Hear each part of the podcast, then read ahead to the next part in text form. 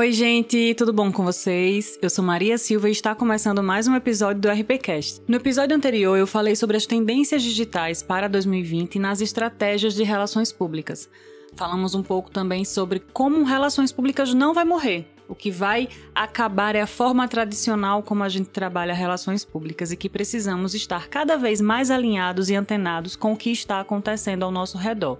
No episódio de hoje eu vou falar sobre gerenciamento de crises e relações públicas. Qual a importância do relações públicas nessa área? Hoje no mercado a gente vê que a maioria das empresas faz o seu gerenciamento de crises terceirizando uma assessoria de imprensa e que dentro dessas assessorias o quadro de funcionários é em sua maioria jornalistas. Então a gente vai discutir hoje aqui sobre a função do gerenciador de crises e por que ela é e deve ser feita pelo Relações Públicas.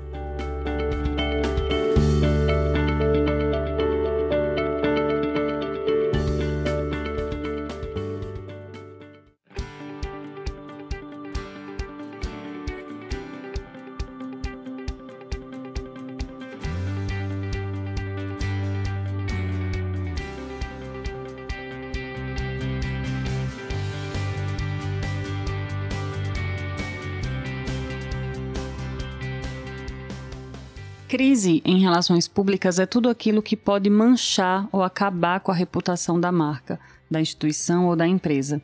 Tem até uma expressão popular no meio que diz assim: uma vez perdida a reputação é muito difícil de perdê-la de novo pelo longo trabalho que a gente tem de criar a imagem de uma empresa dentro daqueles públicos, dentro dos objetivos que ela possui e pela facilidade que há né, em acabar com essa reputação se não existir um trabalho de relações públicas muito bem desenvolvido e uma continuação, uma constância desse trabalho. Eu separei hoje para trabalhar aqui nesse episódio com vocês quatro pilares que eu considero importante dentro do gerenciamento de crises. O primeiro é entender que reputação não tem preço. Ele é o primeiro passo para a gestão de crises. É mostrar que a reputação da empresa ou da marca ela está acima de qualquer coisa. Então, é muito mais importante para o gerenciador de crises oferecer um pagamento de uma multa dentro das opções para a empresa, indenizações, do que é perder prestígio, confiança e credibilidade para aquele público. Ele precisa mostrar que a marca tem sim preocupação com a reputação dela, com o que ela passa para o público, com a credibilidade que ela construiu e que isso não impede dela tirar dinheiro de dentro do caixa para pagar indenizações caso seja necessário, para pagar multas caso seja necessário. Percebam, porém, que não é o dinheiro pelo dinheiro, não é porque eu tenho dinheiro dentro do caixa da empresa, não é porque a empresa pode disponibilizar de uma verba para pagar uma indenização, por exemplo, que ela vai fazer isso de qualquer forma. Ela precisa mostrar que se ela errou, ela vai reparar. Contudo, nem todos os danos eles são reparados com dinheiro. Às vezes os danos são intangíveis, eles são emocionais. E a gente precisa estar preparado enquanto relações públicas para entender a situação de forma macro, para perceber que o valor da indenização ele vai sim precisar ser pago, mas que existem outras medidas a serem tomadas. Não tenham receio algum de serem emocionais nas decisões. Claro, precisamos ser racionais na tomada de decisões de gerenciamento de crises, sim, porque estamos defendendo uma marca. Mas vivemos um momento em que as pessoas estão personificando as marcas. Então, a tomada de decisões precisa ser e perceber que existem humanos esperando aquela resposta.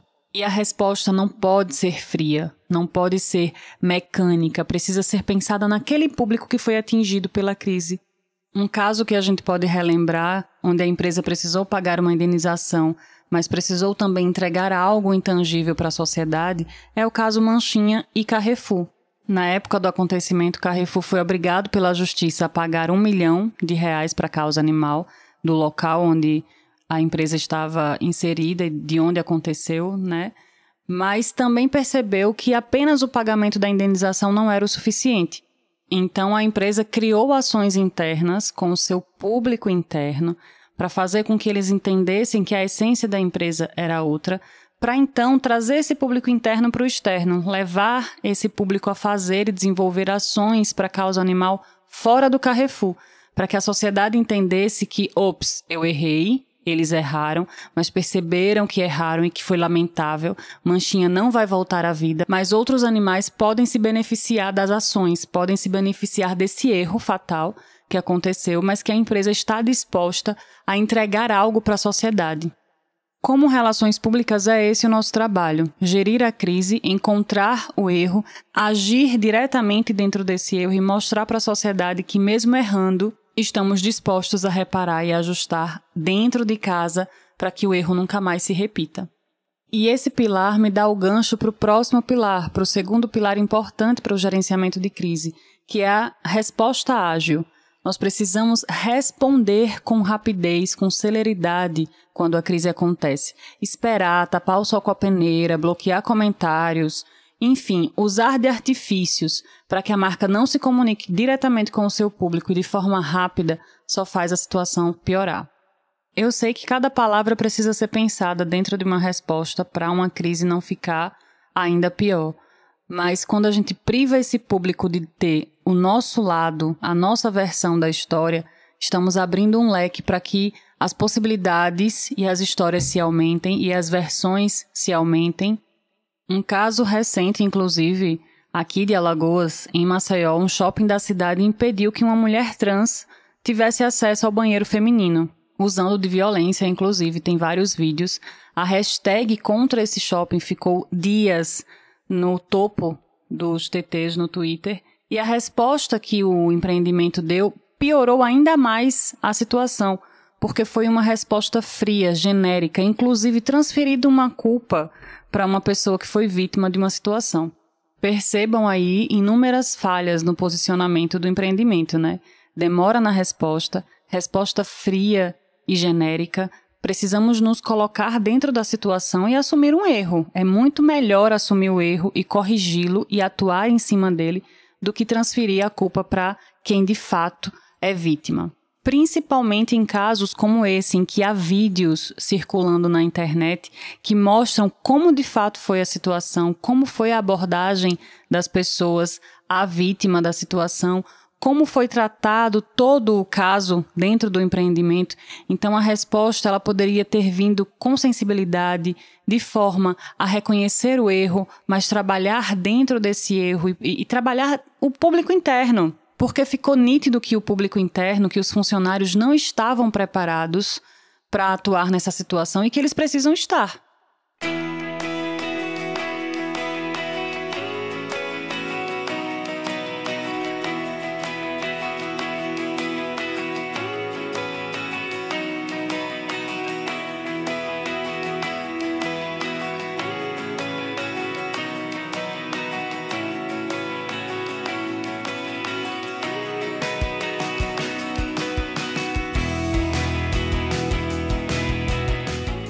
E isso nos leva para o terceiro pilar do gerenciamento de crises, que é a sinceridade.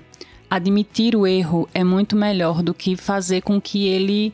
tentar fazer com que ele não exista, ou tentar fazer com que o público acredite que o erro não aconteceu. Isso não é relações públicas, isso não é gerenciamento de crises.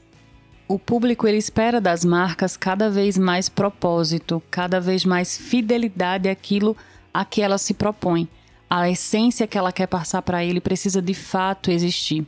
Quando a marca quebra isso com uma crise, ela precisa reparar ou tentar reparar a reputação dela, mostrando que erramos, reconhecemos o nosso erro, vamos agir em cima desse erro para que isso não se repita mais.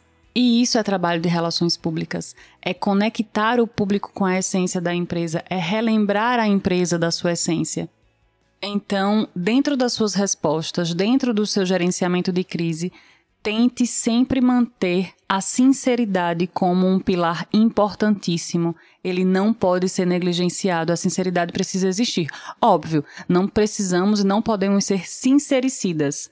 A verdade ela precisa ser passada de forma que o público veja, entenda e não mais puna a marca por causa daquele erro. Eles percebam que, poxa, a marca errou, mas ela está tentando reparar dentro das possibilidades dela esse erro.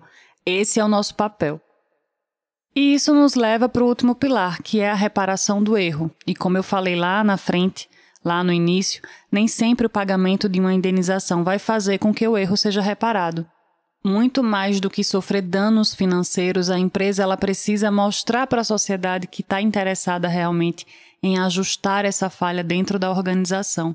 Então, o nosso trabalho está muito mais ligado ao intangível, a mostrar para a sociedade que nós nos arrependemos, que a marca, que a empresa se arrependeu daquilo que aconteceu, que não deveria ter acontecido, mas já que aconteceu, vamos reparar, vamos nos responsabilizar internamente e aprender com essa falha. E aí, dentro das estratégias, a gente vai desenhar e, e deixar o escopo muito bem detalhado do que é necessário ser feito internamente. Treinamentos, avaliação de desempenho, é, agir diretamente no erro. Percebam que eu falei totalmente de forma sentimental para que a gente mostre para a sociedade esse interesse da marca em refazer a, a, credibilidade dela, mas as tomadas de decisões internamente precisam estar dentro de processos, verificar o que falhou de fato, por que aquela crise aconteceu e agir dentro desse processo, dentro dessa falha. Percebam que o trabalho de gerenciamento de crise ele é constante, ele é intenso. Ele precisa anteceder a crise. Obviamente, como o exemplo que a gente utilizou do shopping, é uma crise que não avisa que vai acontecer e por isso precisa ser trabalhada muito bem. Mas quando o gerenciador de crises ele está aberto ao cenário, ele está atento ao cenário da empresa e, e no qual ela está inserido, ele consegue antecipar algumas possíveis crises.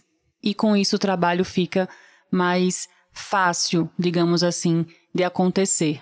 Mas para aquelas crises que a gente não consegue prever, o segredo é usar esses quatro pilares e trabalhar bem as estratégias de comunicação, as estratégias de relações públicas que a gente já está acostumado a usar. Perceber que o público, não só da marca, mas o que foi atingido com a crise, são a prioridade no momento.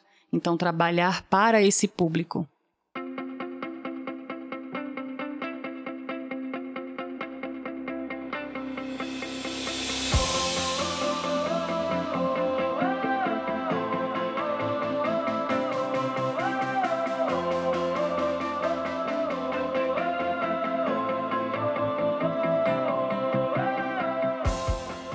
Então é isso, gente. Eu espero que vocês tenham gostado, que tenham compreendido um pouco mais sobre gerenciamento de crises e o que a gente precisa fazer para não só ser um profissional da área, mas agir dentro de uma crise.